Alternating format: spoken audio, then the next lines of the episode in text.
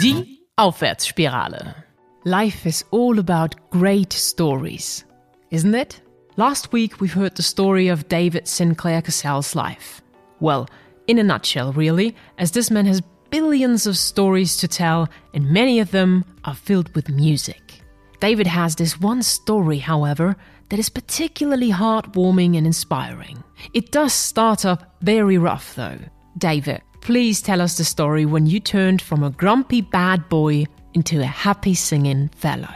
I'd gone from a social welfare home and they put me into a foster family and this was a Maori family. Now, I grew up in a rich white family, and suddenly I was living with a Maori family, these poor primary workers, and everything that I hated about them. And of course, I hated being one, and I ended up living with this foster family. And it was a Maori woman and her daughter, and they were foster care parent and daughter. And they had three other foster boys there. Now, the first time I met them, I didn't know which was the house and which was the garage. It was like an old dump. It looked like a rubbish tip, and I was so embarrassed to live there. She came out of the house, as big Polynesian Maori woman, and she greeted me with the biggest smile and hug. And she just said to me, We have some rules here first, David. And I said, Oh, fuck the rules. Here we go again. and she just said to me, David, this is a house of love. Hmm. This is a house of joy and peace, and we believe and worship the Lord and Jesus. So there is no swearing in this house and no using the Lord's name in vain. Also, did you believe in the Lord? Absolutely not. I'd done enough priests on my knees. I was ringing their bells. Right. So I did enough of that. And then she said, David, if you want to do drugs, you're welcome to. And I was like, huh? Someone's given me permission to do drugs. And she said, but outside of the Lord's house. David, if you want to have sex or alcohol parties, you're welcome to do this, but outside of the Lord's house. I was going, what? Someone's giving me permission? And I did all these really bad things just to piss people off and get back at them. And there was this woman giving me permission. Now, to make the story shorter, every night they would sing around their little wood log burner in their old shack. And the mother would bring out her ukulele, and the daughter would bring out the guitar, and they would sing gospel songs. They were gospel singers. Oh my God, they were so, so amazing. They were poor as hell, but they had love and music and harmony. And the other foster children, they would sit around singing Jesus songs. And I would sit outside smoking a joint or sniffing my petrol rag going, fuck it all. And, but the music started calling me after two or three months. And before I knew it, I wasn't sitting outside. I was sitting at the kitchen table. But no, I was not going to join in. I'm different. I'm special. One week later, I was sitting around the fire. And, but I wouldn't sing. Nope, nope, nope, nope. Oh. And then one day, there was one song they just sang all the time Jesus loves me, this and that. And I just, bam, I just started singing. And I remember singing, I couldn't sing. It was like, Jesus loves me, this I know. And I was singing so out of tune, and it was awful and terrible. At the end, they stopped and they just all looked at me. And I was going, oh, here comes a shit storm.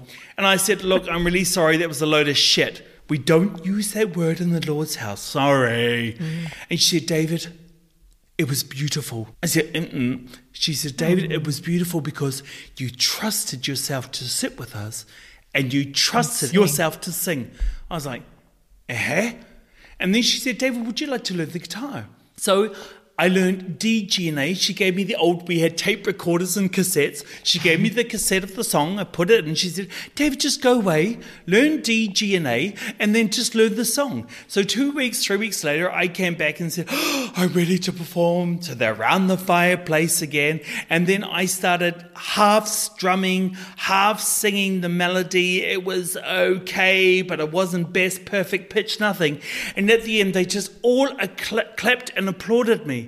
I was going, but it was sh- bad. It was not good. I learned not to say the word shit. yeah. And she said, David, you sang, you learned the guitar, you listened to the music, you listened to the melody, you had the courage to sing and perform. Congratulations. She taught me finger plucking. She told me to learn to sing with louder and softer in the middle. So I went away, practiced, came back, performed again, and they all just said, amazing. And again, she never focused on the negativity. Well, David, you've learned this and this and this. Keep going. Every time she kept pumping up my motivation, pumping up my potential, pumping up my empowerment. At the end, they taught me, after six or eight months, gospel. Ooh. And they taught me how to take this song and put it into gospel and to find my voice.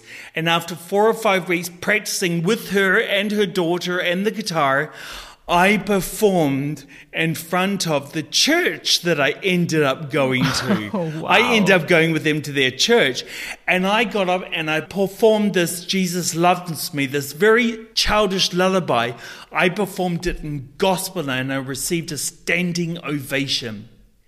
The last thing that she taught me to do, she said, David, now you have to make it your song.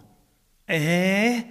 She said, We've taught you the melody, how to sing it, we've taught you how to play it, we've taught you from the cassette, we've taught you our way, but you need to make the song yours. At that time, I was going through a big stage of melancholy, and so I used three chords and minor chords, and I created this really melancholic atmosphere, and I gave it a totally different melody, a totally different touch, and then I performed it, and at the end of it, everyone was crying.